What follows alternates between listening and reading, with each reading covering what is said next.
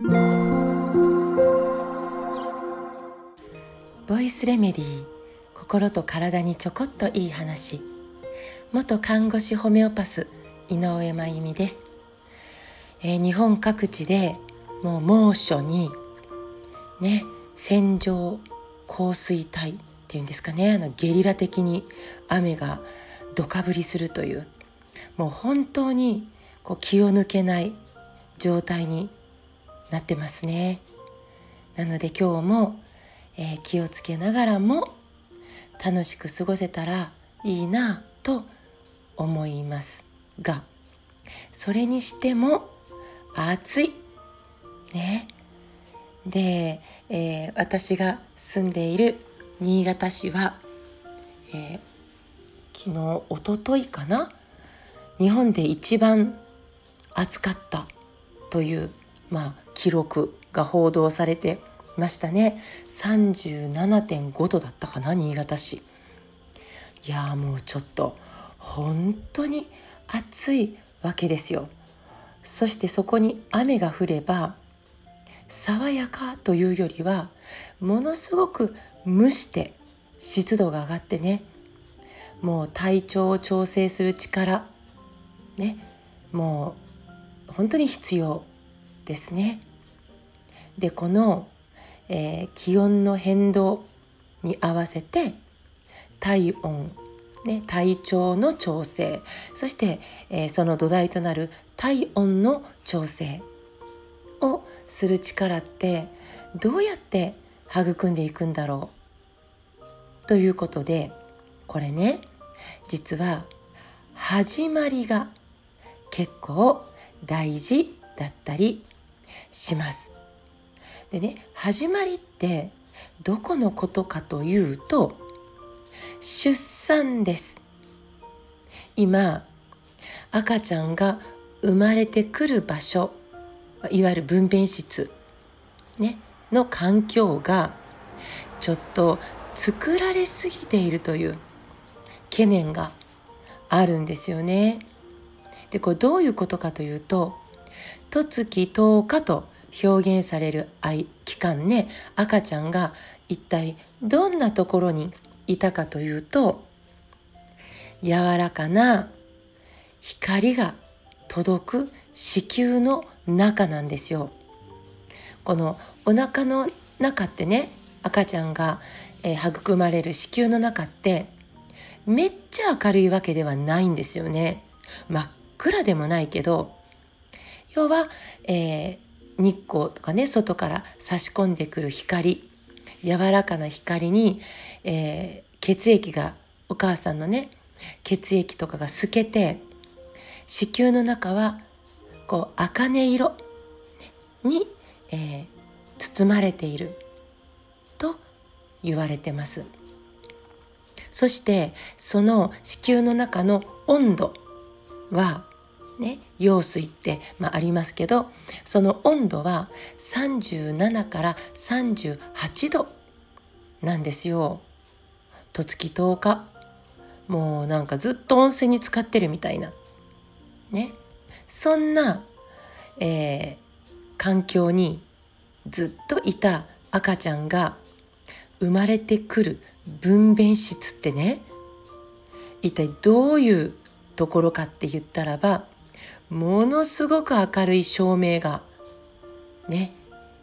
LED の、えー、三つ目のライトがバーンって分娩台に向かって照らされていくんです。赤ちゃんが生まれ出てくるあの場所を照らしてるんですよね。バーンと。だから薄暗いところから生まれてくる赤ちゃんの瞳にね突然の強い明るい、えー、光というかこれはね赤ちゃんの柔らかな瞳にとても強い刺激があるですよね当然。でさらにお腹の中は羊水がありますから、ね、羊水に濡れた肌で赤ちゃんは、えー、生まれてきます。その分娩室の室温は26度とか25から26度に設定されているわけです。赤ちゃんにとっては突然10度以上低い。この室温の中に濡れた肌で生まれてくるってもうこれすっごいことですね。どんだけ寒いか。急激な冷えがね起こって体温調節の未熟な赤ちゃんにね、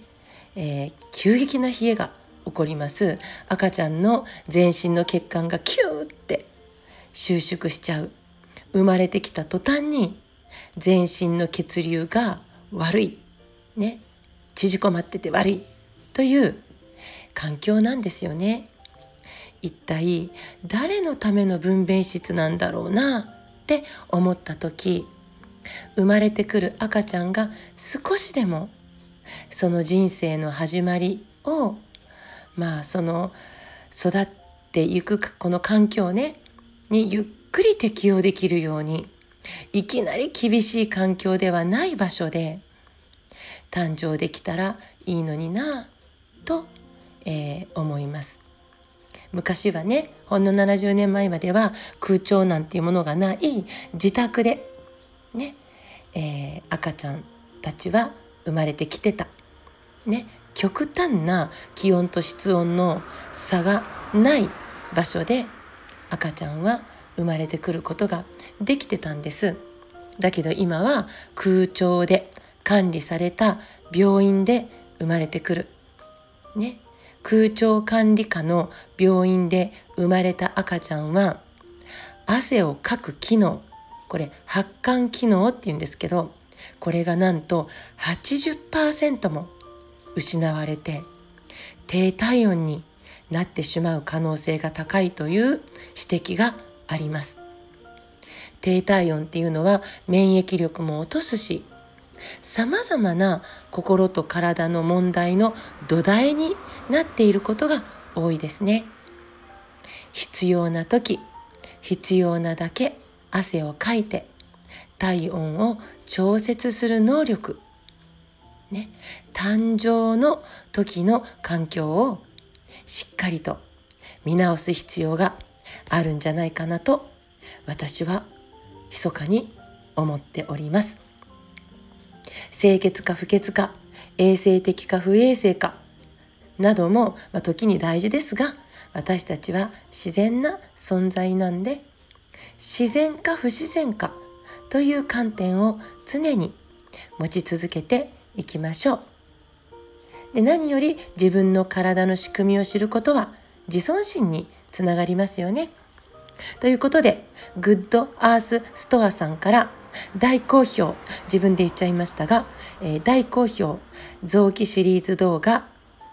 えー、販売中です。7月末までは腸と脳についてお話をしている2時間ちょっとの動画を販売中です。コメント欄を見てください。